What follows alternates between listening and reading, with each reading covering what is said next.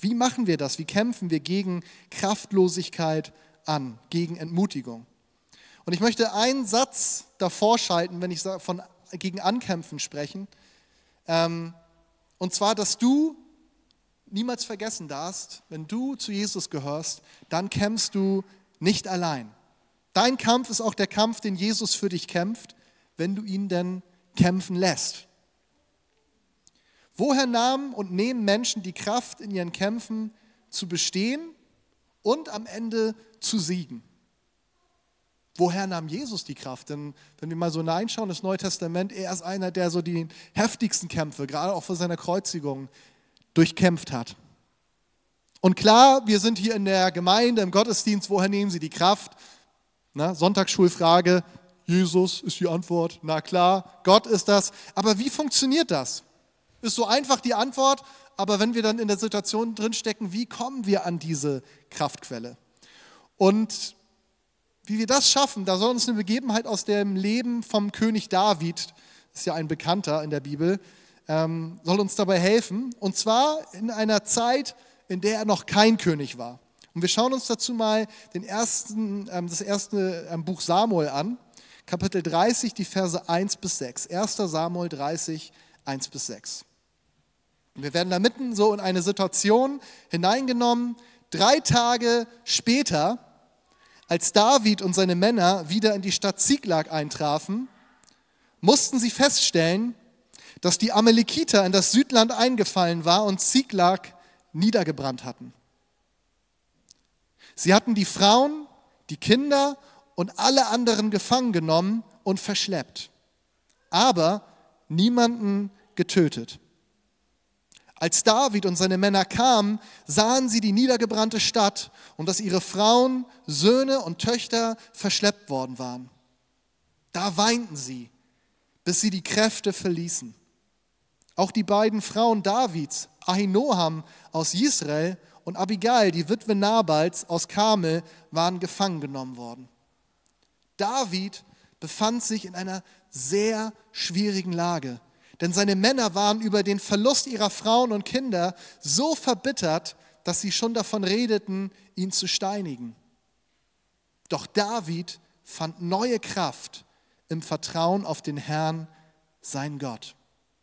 Oder wortwörtlich steht dort, David stärkte sich im Herrn, sein Gott. Jesus, ich danke dir dafür, dass du heute hier bist. Jesus, und du weißt, wie es mir geht, du weißt, wie es jedem Einzelnen geht, der heute hier ist und auch die, die heute nicht da sein können, weil sie krank sind oder was anderes, Jesus. Du kennst uns, du kennst unser Herz. Und manchmal tragen wir unser Herz auf der Zunge und es ist ganz offensichtlich für Leute, die uns gut kennen sowieso, aber auch vielleicht für Leute, die uns einfach nur begegnen, wie es gerade bei uns ausschaut.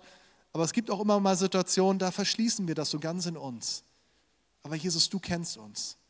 Und du kennst jeden Einzelnen, der heute hier ist und du weißt, wie es uns geht, ob wir gerade ganz fit sind und sagen, mir geht's gut, ich starte durch im Leben. Oder ob wir vielleicht gerade an einem Punkt sind, wo wir sagen, ich fühle mich kraftlos. Vielleicht ganz grundsätzlich, vielleicht in bestimmten Bereichen meines Lebens. Ich danke dir dafür, Jesus, dass du uns begegnen willst, da wo wir uns kraftlos fühlen. Und ich danke dir, wenn es uns gut geht, dann willst du uns heute einfach schon mal im Vorwege Strategien an die Hand geben, dass wenn wieder auch mal herausfordernde Zeiten in unserem Leben kommen, die werden kommen, dass wir wissen, Jesus, wie wir aufgestellt sein sollten. Dafür danke ich dir. Amen. Diese wenigen Verse, die ich euch eben vorgelesen habe, ist nicht das erste Mal, dass ich über diese Stelle predige. Die spricht auch immer sehr persönlich wieder in Zeiten in meinem Leben zu mir. Das sind so Verse, da werden wir, so empfinde ich das, in einen der größten Tiefpunkte in dem Leben von David hineingenommen. Wenn wir so David hören, ich weiß nicht, wie es dir geht, wie bibelfest du bist, aber ich denke mal, die meisten von euch haben zumindest mal was von diesem König David gehört, dann denken wir ganz oft vielleicht erstmal an die tollen Sachen. Der hat die ganzen Psalmen geschrieben, der war ein Lobpreiser, der hat eine tolle Beziehung zu Gott gehabt. Es wird sogar über ihn gesagt, er war ein Mann nach dem Herzen Gottes. Aber wenn wir uns mal so anschauen, die Geschichte des Lebens von David, das war ein sehr bewegtes Leben im wahrsten Sinne des Wortes. Mit absoluten Höhen und kurze Zeit später absoluten Tiefen. Und zwar von Anfang bis Ende. In seiner Jugend ging es los, oder in seiner Kindheit schon als Jüngster. Und dann zieht es sich so durch. Wir haben jetzt nicht die Zeit, uns die ganze Geschichte von David anzugucken. Aber selbst als er dann irgendwann mal ein alter, gestandener König war, auch da kommt es nochmal dazu, sein Lieblingssohn oder einer seiner Lieblingssöhne, ähm, der eigentlich so als sein Nachfolger gehandelt wurde, der begeht Verrat an ihm, begehrt sich gegen ihn auf. Und David, der bewahrt trotzdem sein Herz. Seinem Sohn hat er trotzdem lieb, versucht ihn zu bewahren. Sein Sohn kommt aber in diesem Aufruhr am Ende ums Leben. Der Absalom ist das. Also auch da lebt David nochmal Tiefpunkte. Von daher kann man, glaube ich, zu Recht sagen, David, der ist ein Spezialist dafür, wenn es darum geht, wie kommen wir durchs Leben mit Gott in diesen absoluten Höhen, die er auch kennt, aber auch diesen absoluten Tiefen. Wir sind hier gerade an der Stelle am Ende vom ersten Samuelbuch, wo es eine absolute Tiefe ist. David, der hat zu diesem Zeitpunkt schon einige Jahre der Flucht hinter sich.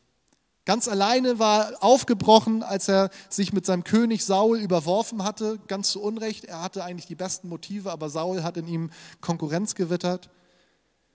Und mit der Zeit, am Anfang ging es alleine los, scharen sich immer mehr Männer um David, denen es ähnlich geht. Am Ende wird uns gesagt, ungefähr eine Truppe von 600 Männern und dann auch später mit Frauen und Kindern zusätzlich, die hatte er. Und die sind ihm nachgefolgt. Aber die wurden gejagt, im wahrsten Sinne des Wortes, wie Tiere. Mussten sich in Höhlen verstecken, waren immer auf der Flucht. Das Leben, das war so ein Wechsel von Hoffen und Bang. Und wäre die Herausforderung nicht groß genug, gibt Gott doch David immer wieder die Chance von mindestens zwei Situationen, wissen wir, wo er ihm seinen Feind, den er eigentlich ja gar nicht als seinen Feind sieht, aber den König Saul auf dem Silbertablett serviert. David bekommt zweimal mindestens die Chance, seinen Feind zu töten. Einmal, als er sich mit einem, einem seiner Leute ins Heerlager schleicht und David seinem Speer, äh, und Saul direkt neben seinem Lager seinen Speer anwendet und auch sein Kompagnon das sagt, komm jetzt durchbohr ihn. Und das andere Mal, als er mit seinen Männern hinten in der, in der Höhle sitzt und Saul hineinkommt und nicht weiß, dass da gerade die, die er jagt, sich hinten versteckt haben und Saul mal auf Toilette muss. Und auch da ihm wieder gesagt wird, komm, jetzt hau ihn den Kopf ab. Und er schneidet nur ein Stück von seinem Mantel ab, um zu zeigen, Saul, ich hatte die Chance, dich zu töten, aber ich mach's nicht, weil du bist der gesalbte König, ich rühre dich nicht an. Und jedes Mal ist Saul bestürzt und sagt, David, es tut mir so leid. Was habe ich getan? Jetzt sehe ich, wie wirklich dein Herz ausschaut. Ich bin der, der hier einen Fehler gemacht hat. Ich bin der, der sich versündigt hat. Komm zurück zu mir. Und kurze Zeit später, David, der ahnt schon was, geht das Ganze wieder von vorne los. Saul ist ihm wieder auf der Spur.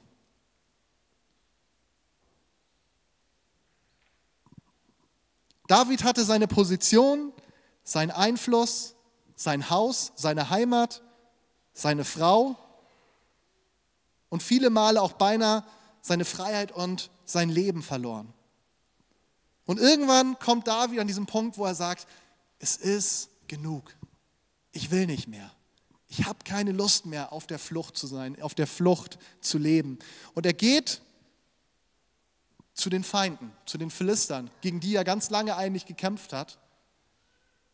Und die sagen, na gut, der Feind unseres Feindes, also von Saul, das ist unser Freund, sie nehmen ihn auf.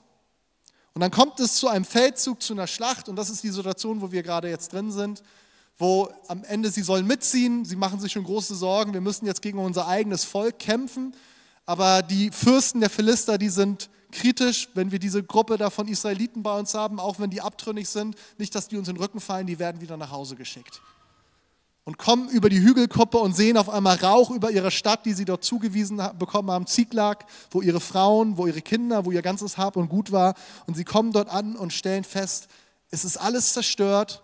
Unsere Frauen, unsere Kinder, unsere Familien, sie sind nicht mehr da. Alles, was wir an Besitz gehabt haben, es ist nicht mehr da. Wieder am Ende.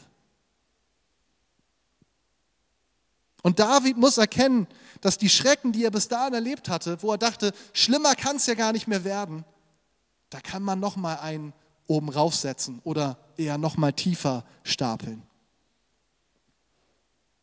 Und das ist eine Situation, wo auf einmal alle merken, das ist jetzt gerade nicht nur eine Niederlage, das geht tiefer. Das ist wie so eine kollektive Depression, die uns dort beschrieben wird. Es sieht alles danach aus, davon werden sie sich nicht mehr wieder erholen. Davon wird David sich nicht mehr erholen. Ich habe euch erzählt, was das für Männer waren. Das waren so Abtrünnige, das waren harte Kerle. Das waren Helden, würden sie uns teilweise beschrieben, die gekämpft haben. Und auf einmal diese hartgesottenen, unerschütterlichen Kerle, die weinen so lange, bis sie nicht mehr weinen können. Und dann kommt die Situation, wo die Trauer auf einmal in Verzweiflung und in Wut umschlägt. Und dass sie feststellen, es muss doch jemand geben, der die Verantwortung dafür trägt. Es muss doch jemand sein, der schuld ist. Und da ist es für sie ziemlich klar, das kann nur unser Leiter David sein. Wir sind ihm die ganze Zeit nachgefolgt. Jetzt sind wir hier und jetzt bekommen wir die Rechnung präsentiert. Und wir erfahren, David ist in genau der gleichen Situation wie seine Männer. Seine Familie ist auch fort. Und wir lesen zwar es wurde niemand getötet, das wussten sie, weil dort offensichtlich keine Leichen lagen, aber sie hatten ja keine Ahnung, was ist in der Zwischenzeit mit den Familien passiert. David ist in der gleichen Verzweiflung, aber für ihn kommt jetzt noch einmal dazu, alle kehren sich von ihm ab. Und er muss auf einmal jetzt auch um sein eigenes Leben fürchten. Wir lesen, sie überlegen, ihn zu steinigen. Wie hat sich das geäußert? Haben sie vielleicht schon die Steine in der Hand gehabt? Oder gab zumindest, man merkte, das war so ein Rumor, was, was machen wir jetzt? Was tut David in dieser Situation? Was würdest du in so einer Situation tun? Die sieht bei dir vielleicht ganz anders aus, aber ich glaube, wir alle kennen Tiefpunkte in unserem Leben. Vielleicht nicht ganz so heftig, aber vielleicht tatsächlich empfunden von dir ähnlich heftig. Was tust du in deiner Verzweiflung? Was tust du in einer aussichtslosen Lage? Was tust du in den großen und kleinen Herausforderungen deines Lebens. Was machst du, wenn du keine Kraft mehr hast? Und ich möchte euch an dieser Stelle mal ganz kurz einfach so beispielhaft in eine Situation aus meinem Leben vor einigen Jahren nehmen. Ich habe das irgendwie vor einigen Jahren schon mal in der Predigt erzählt. Wir sind 2013 in den Süden gegangen, viele von euch wissen das, an eine Bibelschule, beide als Lehrer, haben uns da jahrelang darauf vorbereitet. Das war der Grund, warum wir beide unsere Promotion, also unseren Doktor gemacht haben, beziehungsweise Vicky hat ihn gemacht. Ich ähm, bin bis heute noch dran. Oder vielleicht auch nicht dran, er ruht eher. vielleicht bin ich irgendwann mal wieder dran. Und es war für uns klar, wir verlassen Kiel und kommen höchstens als Gäste nochmal wieder zurück. Und das war ein super Start dort, aber viele von euch kennen den Hintergrund. Ich will jetzt nicht super ins Detail gehen. Aber nach neun Monaten auf einmal merkte man, die finanzielle Situation dort ist schwierig. Wir können nicht bleiben. Die mussten uns wieder kündigen. Und ich sag mal, das war schon herausfordernd genug, aber das Ganze, wie es gelaufen war, ähm, das Wie, das war eigentlich das, was viel schwieriger war. Und ich kann mich noch gut erinnern, als ich das das letzte Mal, ich weiß nicht, vor zwei, drei Jahren habe ich es mal erzählt in der Predigt, äh, als ich das erzählt habe, da meinte Vicky, das hast du mir ja noch nie erzählt. Hat sie es von mir, meine Frau erfährt manchmal in der Predigt auch mal noch was Neues von mir. Aber ich habe das nicht erzählt, weil das war für mich so ein ganz besonderer Gottmoment und dann kam so viel anderes danach und trotzdem, so im Nachhinein habe ich gemerkt, das war ein sehr wichtiger Moment für mich. Ich weiß, wir hatten dort ein großes Haus gemietet, weil wir gesagt haben, wir wollen irgendwie die Möglichkeit haben, auch viele Gäste zu haben und das bot sich da direkt an der Schule an. Das hatten wir im Vorwege zehn Tage lang renoviert, alle Decken gestrichen und so weiter und alles Mögliche dafür angeschafft. Das mussten wir natürlich dann alles wieder räumen und die ganzen Sachen wieder verkaufen. Und ich erinnere mich noch gut daran, wir hatten dann die ganzen Bibelschüler da, die haben uns geholfen, alles zu verladen. Mein Vorgänger hier in der Gemeinde, viele von Ihnen kennen ihn, Christian, der war extra gekommen mit einem 7,5 Tonner, den durfte ich nicht fahren. Ich habe den kleineren LKW gefahren, um dann unser Zeug wegzukramen. Und irgendwann waren alle Leute weg. Das Haus war vollkommen leer und ich musste, hatte den kleinen LKW noch stehen und wusste, okay, jetzt fahre ich nach Kiel und ich weiß noch, wie ich in diesem einen, ich glaube im Wohnzimmer war es, es war alles leer und ich saß da an der Wand und habe einfach nur geheult. Weil da waren so viele Träume, Wünsche, Vorstellungen, Visionen, wo ich gesagt habe, die gehen jetzt alle. Aber ich weiß, das war für mich, und das ist tatsächlich jetzt auch mein nächster Punkt in der Predigt, so ein Wendepunkt. In dem Moment war mir das gar nicht so bewusst, das war eher so im Nachhinein. Das war, davor hatten wir ganz lange nur reagiert. Wir mussten alles mögliche organisieren. Wir hatten ein kleines Kind dort ja bekommen, das mussten wir auch irgendwie alles hinkriegen. Es war in Kiel noch alles unklar, wie wird das werden. Ich hatte von, von Christian so die, die Perspektive, er weiß, er wird aus Kiel weggehen, aber wann war auch noch nicht klar. Wir hatten eigentlich erstmal nur für die nächsten Monate mein Elterngeld, das reicht aber gerade mal für die Miete. Also es waren noch ganz, ganz viele Fragezeichen da. Aber die Zukunft, das war gar nicht so schwierig, sondern eher so die Frage, Gott, was sollte das jetzt alles hier? Ich verstehe das nicht. Was sollte dieses Intermezzo von einem Jahr? Was soll das? Und ich kann mich gut erinnern, dass ich da in meiner Traurigkeit, ich weiß gar nicht, ob es Verzweiflung war, es war eher ein, Schmerz über das, was jetzt so geplatzt war, wo ich gesagt habe, Gott, und trotzdem weiß ich, du hast einen guten Plan mit mir. Trotzdem weiß ich, du wirst was Gutes daraus machen. Ich kann es gerade nicht sehen, ich kann es nicht verstehen, aber ich mache mich an dir fest. Und dann bin ich aufgestanden und dann bin ich meine zehn Stunden nach Kiel gefahren. Das war gar nicht so eine lange Zeit, wo ich da saß, weil ich musste auch los. Aber es war trotzdem so ein, im Nachhinein für mich ein wichtiger Punkt. Auch wenn das Ganze auch ein Stück weit ein Prozess war. David, der hatte in dieser Situation viele Möglichkeiten zu reagieren, wie wir auch, wenn wir in so Tiefpunkten, die sich vielleicht als Wendepunkt rausstellen können, in unserem Leben ankönnen. Man denkt dann manchmal, ich kann ja gar nichts machen. Die Umstände, die, die machen sowieso alles mit mir, ich kann nur reagieren. Aber wenn wir ehrlich sind, vielleicht können wir an der Situation nicht groß was ändern, aber was so unsere innere Haltung dazu angeht, da können wir eine ganze Menge machen. Und so war es auch bei David. Die eine Sache, die er machen hätte können, er hätte wegrennen können. Er hätte sagen können, okay, jetzt sieht es hier richtig eng aus. Keine Ahnung, was daraus wird. Jetzt wollen die mich auch noch steinigen. Ich sehe jetzt zu, dass ich Land gewinne. Raus aus der Situation. Er hätte sich auch verteidigen können. Hätte sagen können, Leute, das ist sowas von ungerecht, was ihr gerade mit mir tut. Ich habe euch hier hingeführt. Ich bin die ganze Zeit euch treu geblieben. Ich habe genau die gleiche Situation wie ihr hier und jetzt wollt ihr mich steinigen? Denkt mal drüber nach. Wenn es gut läuft mit mir, dann seid ihr dabei. Jetzt wird es schwierig, jetzt fallt ihr ab. David hätte viele Argumente finden können, womit er sich hätte verteidigen können. Er hätte auch Gott anklagen können und hätte sagen können, Gott, wo ist deine Berufung? Ist ja ganz toll. Ich als Jüngster hast mich gesalbt, mal, sieh mal, wo du mich reingebracht hast. Wäre dieser Tag doch nie geschehen, dass ich zum König berufen worden wäre. Alles nur eine Katastrophe seitdem im Endeffekt. Auch da hätte man durchaus sagen können, David, in vielen Punkten muss ich dir recht geben. Hat er aber nicht gemacht. Oder er hätte sich auch in sein Schicksal fügen können. Ähnlich wie der Elia oder Elia, der sich unter den Baum legt und sagt, so, ich bin am Ende, ich will jetzt einfach nur noch sterben. Und wahrscheinlich fallen uns sogar noch ein paar andere Möglichkeiten ein, was David hätte machen können. Aber all das macht er nicht. Keine Ahnung, ob er das vielleicht kurz durchgespielt hat als Möglichkeiten, ich kann es mir vorstellen. Aber am Ende lesen wir noch von einer Reaktion. Das ist ein Satz, der aber alles verändert. Doch David fand neue Kraft im Vertrauen auf den Herrn, sein Gott.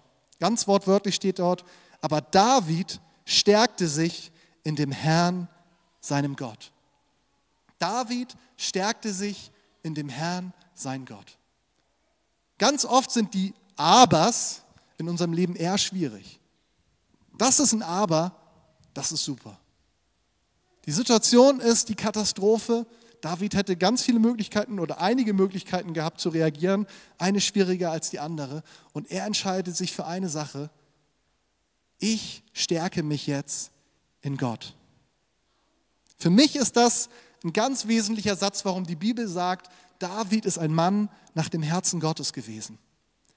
Das ursprüngliche hebräische Wort, was hier benutzt wird, was wir hier mit Stärken übersetzen, das könnte man auch übersetzen mit festmachen oder festschnüren. Für mich steckt da ein schönes Bild drin, dass David in dieser Situation, er ergreift die Hand Gottes, wie so ein Kind, das die Hand des Vaters nimmt. Aber er greift sie nicht nur, er macht sie auch noch fest untrennbar. Und ich frage mich natürlich, du vielleicht auch, wie hat der Mann das in dieser Situation gemacht? Wir lesen, die wollten ihn steinigen. Wir lesen, es war ein Heulen, bis kein Heulen mehr möglich war. Und David findet in dieser Situation die Möglichkeit und auch die Zeit und die Ruhe, sich in Gott zu stärken. Er verbindet sich mit Gott und daraus entsteht dann, das lesen wir dann später, neue Hoffnung und neue Stärke. Für mich ist ein ganz wesentlicher Punkt, dass dort steht, er stärkte sich in seinem Gott. Schaut ihr auch stehen können, er stärkte sich in Gott. Ne? Aber er stärkte sich in seinem Gott. Das heißt, da geht, gibt es eine Geschichte einer entwickelten Beziehung. Das war nicht einfach nur der liebe Gott im Himmel und David hat mal gesagt, Gott, wenn du irgendwas machen kannst, mach mal was, sondern da ist eine ganz tiefe Beziehung und David, der schließt sich an seinen Gott an. Und es gibt einen Psalm, das ist der Psalm 18, der für mich ein Stück weit ganz gut beschreibt, was in dieser Situation in David ungefähr vorgegangen sein muss. Wir wissen nicht, ob das jetzt ganz genau diese Situation ist, auch die er beschreibt, oder ob es vielleicht auch so ein bisschen allgemein ist. Aber es hilft uns zu verstehen, was ist in diesem Moment in David passiert. Wie hat der Kerl getickt? Ich lese ihn euch einfach mal vor. Psalm 18, 1 bis 20. Wenn du dich fragst, was ist in dieser Zeit, wo, Gott, wo David sich in Gott gestärkt hat, was ist denn da passiert? Was hat er da mit Gott gesprochen? Es wird wahrscheinlich in diese Richtung gegangen sein. Psalm 18. Für den Dirigenten von David, den Diener des Herrn. David richtete die Worte dieses Liedes an den Herrn an dem Tag, als der Herr ihn aus der Gewalt all seiner Feinde und auch aus der Hand Sauls errettete. Er sprach, ich liebe dich, Herr, du bist meine Stärke. Ich liebe dich, Herr, du bist meine Stärke. Da steckt schon so viel Beziehung drin. Ich weiß nicht, wie es dir geht. Hast du in einem Gebet mal zu Jesus gesagt, Jesus, ich liebe dich? Klingt vielleicht schnulzig für dich. Aber wenn du so das Gefühl hast, hm, das ist irgendwie nicht so die, der Zugang, den ich zu Jesus habe, sage ich, ist erstmal okay. Aber ich sage, ich glaube, das ist etwas, wenn du das noch nicht kennst, was Gott dir schenken möchte. Es geht mir jetzt gar nicht um die Worte. Die Worte helfen manchmal auch. Aber es geht mir um diese Beziehung. Hast du eine Liebesbeziehung zu Jesus? Die fängt damit an, dass er uns, dass er dich zuerst geliebt hat. Aber daraus entsteht Liebe, die zurückkommt. Jesus, ich liebe dich. Ich liebe dich, Herr. Du bist meine Stärke. Der Herr ist mein Fels, meine Festung und mein Befreier.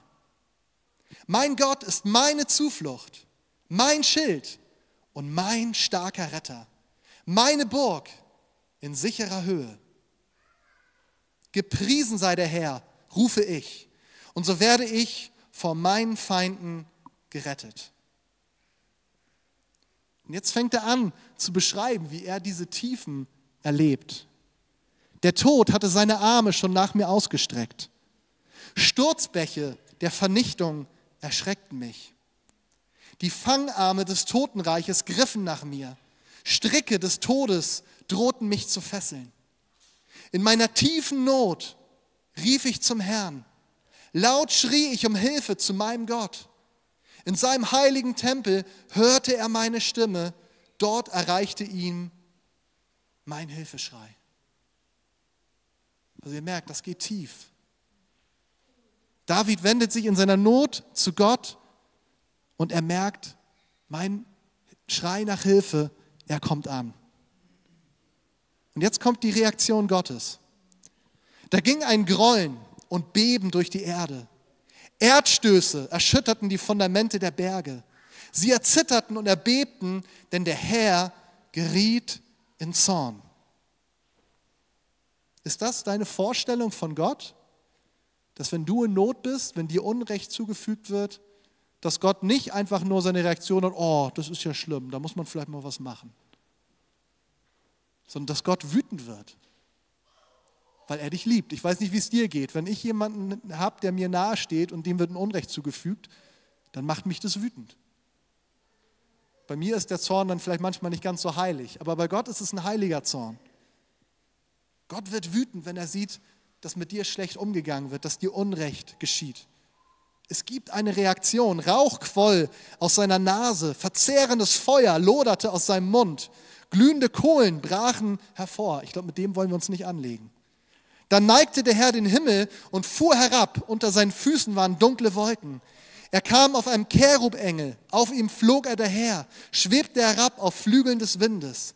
Er machte Dunkelheit zu seiner Decke, die ihn verbarg, zu seinem Zelt, das ihm ringsherum verhüllte, und darunter legte er dichte Wolken, die schwer waren von Wasser. Strahlender Glanz umgab ihn. Wolken gingen daraus hervor, Hagel und glühende Kohlen prasselten nieder. Dann ließ der Herr den Donner am Himmel erdröhnen. Er, der Höchste, ließ seine Stimme erschallen. Und wieder folgten Hagel und glühende Kohlen. Er schoss seine Pfeile ab und zerstreute die Feinde. Seine Blitze brachten sie in Verwirrung. Da wurde der Grund der Gewässer sichtbar. Die Fundamente des Erdkreises enthüllten sich. Durch dein Schelten und Drohen, Herr, durch dein zorniges Schnauben. David erlebt, Gott, der tröstet mich nicht nur ein bisschen, sondern Gott kämpft für mich. Und jetzt wird es auf einmal wieder sehr persönlich. Vers 17. Er streckte aus der Höhe seine Hand aus, ergriff mich und zog mich heraus aus den Wasserfluten. Er rettete mich vor der Gewalt meiner Feinde, vor denen, die mich hassten, denn sie waren mächtiger als ich. Sie stürmten auf mich los, damals, als mein Unglück begann. Doch der Herr gab mir Halt und Sicherheit. Er führte mich aus der Not in den weiten Raum der Freiheit, riss mich aus aller Gefahr heraus, weil er Gefallen an mir hatte. Ist das nicht genial? Doch der Herr gab mir Halt und Sicherheit.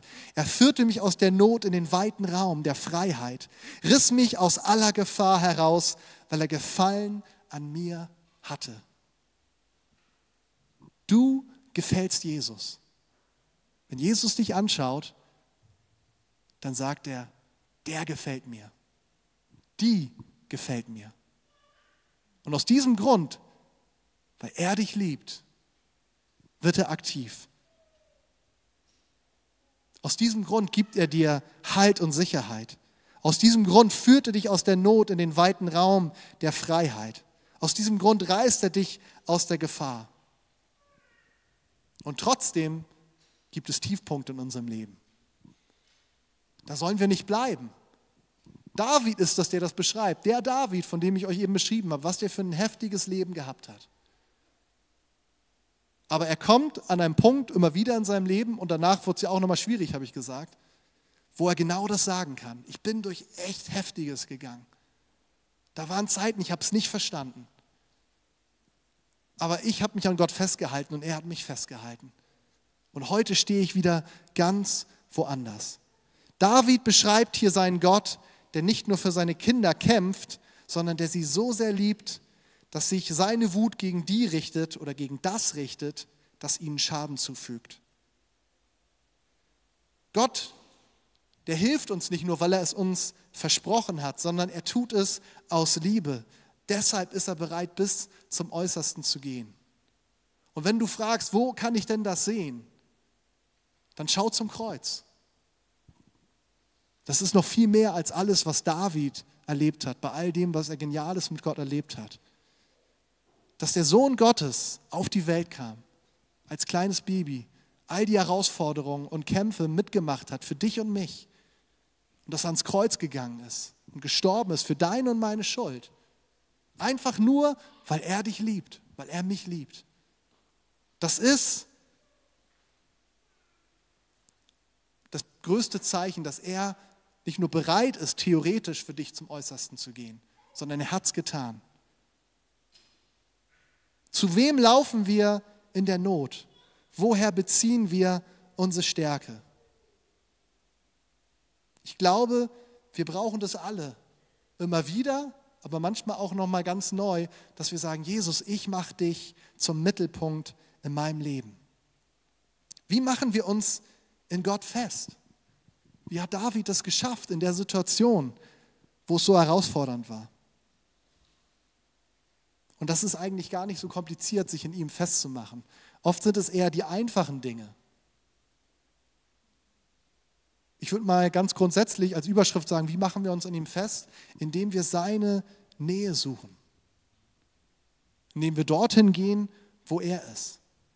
Indem wir uns Zeit nehmen, am besten jeden Tag irgendwie, um ihn anzubeten. Um genau das, was David gemacht hat, dort in diesem Psalm zu sagen, Gott, so bist du das bist du für mich.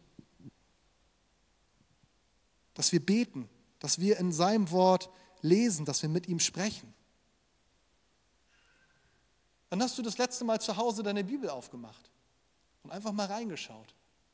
Mit dieser Frage, Gott, was hast du mir heute zu sagen? Und wann war das vorletzte Mal? Und ich bin mir ziemlich sicher, der eine oder andere schluckt jetzt vielleicht sagt, hm, ist ein bisschen länger her. Und ich will gar nicht hier mit erhobenem Zeigefinger kommen, du bist ein Christ, du musst täglich in der Bibel lesen. Darum geht es mir nicht. Sonst geht mir, das ist so eine Kraftquelle. Und ich kenne auch Zeiten in meinem Leben, wo ich das vernachlässige. Wisst ihr, selbst als Pastor kann man das. Ich muss mich ja relativ regelmäßig darauf vorbereiten, also dadurch lese ich schon sehr intensiv in der Bibel, aber es ist ein großer Unterschied, in der Bibel zu lesen mit dieser Frage, Gott, was willst du mir sagen? Oder in der Bibel zu lesen mit der Intention, Gott, was willst du denn heute den anderen sagen? Meistens spricht das auch zu mir, das ist gut, aber ich merke, das reicht für mich nicht. Also ich brauche diese persönliche Beziehung. Wenn wir Gottes Kraft anzapfen wollen, aber nicht in ihm und in seinem Wort gegründet sind, dann werden wir es nicht schaffen. Denn Gottes Kraft, die gibt es nicht unabhängig von der Quelle dieser Kraft. Wie kommen wir jetzt von der Niederlage zum Sieg? Dieser Tag, das hätte der schlimmste oder vielleicht sogar der letzte Tag in dem Leben von David werden können. Und am Ende, das lesen wir heute nicht, lest gern mal weiter, das ist eine spannende Geschichte. Am Ende wurde er zu einem Tag des Sieges und der Freude. Und all das nur deshalb, weil David einen Wendepunkt in seinem Leben erkannt hat, vielleicht hat er in dem Moment nicht erkannt, das ist ein Wendepunkt, aber gesagt, erkannt hat, das ist jetzt dran. Ich brauche jetzt die Verbindung zu meinem Gott oder wir würden heute sagen, ich brauche jetzt die Verbindung zu Jesus. Und da geht es manchmal gar nicht um was weiß ich, wie viel Zeit. Manchmal haben wir die Zeit, die wir uns nehmen können. Auch ich merke das, das tut mir gut. Mit vier Kindern klappt das oft nicht so gut zu Hause, einfach mal rauszugehen und sich die Zeit mit Jesus zu nehmen. Aber manchmal reicht es auch tatsächlich einfach mal innerlich kurz runterzukommen. Und das können wir selbst im Sturm und zu sagen, Jesus, ich brauche dich jetzt. Ich mache mich fest an dir. Und am Ende bekamen David und seine Männer nicht nur ihre Familien und ihren Besitz zurück, sondern wir lesen, sie machten fette Beute. Gott half ihnen nicht nur aus ihrer Depression, sondern er schenkte ihnen unbändige Freude. Und das ist auch das, was Jesus gerne mit dir und mir machen möchte. Er möchte nicht nur gerade dich irgendwie so ein bisschen retten, dass du gerade es so in den Himmel schaffst, sondern er möchte dir einen überwältigenden Sieg in deinem Leben schenken. Immer wieder. Er will nicht nur, dass du persönlich oder auch wir als Gemeinde, dass wir irgendwie überleben, dass man in 30 Jahren sagen kann, ah, ein Glück, den Kieler Leuchtturm, den gibt es immer noch. Musst du nicht schließen wie andere Gemeinden, sondern er will, dass wir Leben im Überfluss haben. Das ist vielleicht dein Ziel für dein Leben, vielleicht auch manchmal für uns als Gemeinde, dass wir sagen, irgendwie müssen wir das hinkriegen, dass es irgendwie weitergeht. Aber das ist nicht das Ziel, was Jesus für uns hat. Der hat mehr für dich und für mich. Wenn wir auf dieser Spur von David bleiben, dann können wir sagen, er will deine Ehre, deine Freude, deinen Frieden und deinen Glauben wiederherstellen und er will dir seine Herrlichkeit zeigen. Dieser Sieg, der danach kommt, wo sie ihre Familien zurückbekommen und dazu noch Beute machen, das war am Ende nur der Anfang von einer Wiederherstellung, die Gott in das Leben von David hineingebracht hat. Und ich bin überzeugt davon, das hat er auch mit dir und mit mir vor. Ganz egal, wo du sagst, ich brauche da Wiederherstellung in meinem Leben. Und das Einzige, was du tun musst, klingt so leicht, aber ich weiß, es ist trotzdem herausfordernd, das ist, mach dich ganz neu fest an Jesus und lass nicht wieder los. Er wird dich auf jeden Fall nicht loslassen. Stärke dich in ihm. Und ich glaube, dass wir alle heute an so einem Wendepunkt stehen. Für den einen oder anderen ist es vielleicht sehr prägnant, weil du sagst, da gibt es gerade eine Situation in meinem Leben, das trifft wie die Faust aufs Auge. Aber vielleicht sitzt du auch hier und sagst, okay, du kannst das grundsätzlich bejahen, es gibt aber gerade nicht die große Situation, die du vor Augen hast. Aber auch dann braucht es immer wieder diese Entscheidung, ich mache mich fest an Jesus.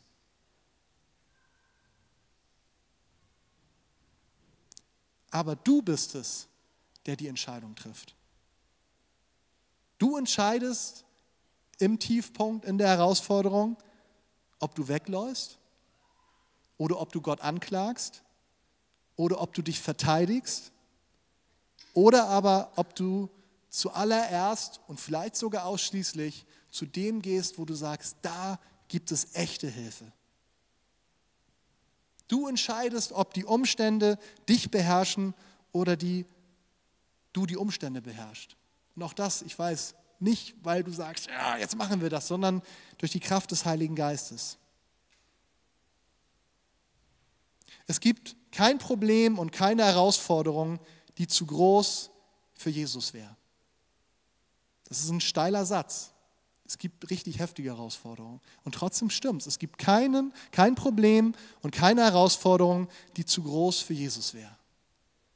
Und ich weiß, manchmal gibt es Situationen, wo man sagen würde, aber du kennst nicht mein Problem. Und dann sage ich, nein, es gibt kein Problem und keine Herausforderung, die zu groß für Jesus wäre. Ganz egal, ob es deine berufliche, deine familiäre, deine Gesundheit betrifft oder deine finanzielle Situation oder was auch immer uns als Gemeinde, es gibt nichts, was für ihn zu schwierig ist. Wenn du dich an Gott festmachst, wenn wir uns an ihm festmachen, dann werden wir sehen, dass er Veränderung schenkt, dass er uns eine neue Chance gibt, dass es weitergeht. Nicht nur irgendwie, sondern nach oben. Vielleicht sieht es ganz anders aus, als wie du dir das vorgestellt hättest, wo deine Ideallösung im Kopf wäre. So muss es werden, dann wird es super. Vielleicht wird es ganz anders, aber es wird dann auf jeden Fall noch besser. Ich möchte gern mit zwei Versen aus dem Jesaja-Buch schließen. Liebes Lobpreisteam, ihr dürft gern schon mal nach vorne kommen. Die sehr gut in diese Vorweihnachtszeit hineinpassen, aber auch sehr gut zu diesem Thema passen. Und zwar Jesaja schreibt im Jesaja 9 in den Versen 5 und 6, denn uns wurde ein Kind geboren, uns wurde ein Sohn geschenkt, auf seinen Schultern ruht die Herrschaft. Er heißt wunderbarer Ratgeber, wortwörtlich Planer des Wunders, starker Gott, wortwörtlich Gott hält, ewiger Vater, Friedensfürst. Seine Herrschaft ist groß und der Frieden auf dem Thron Davids und in seinem Reich wird endlos sein. Er festigt und stützt es für alle Zeiten durch Recht und Gerechtigkeit. Dafür wird sich der Herr, der Allmächtige, nachhaltig einsetzen. Ich weiß, bei uns allen klingelt gleich Heiligabend Gottesdienst, wenn wir das hören. Aber nimm es doch mal ganz persönlich für dein Leben. Lass Jesus dein Planer des Wunders sein. Wunderrat, das klingt so alt, ne? Aber Planer des Wunders, siehst du das in Jesus?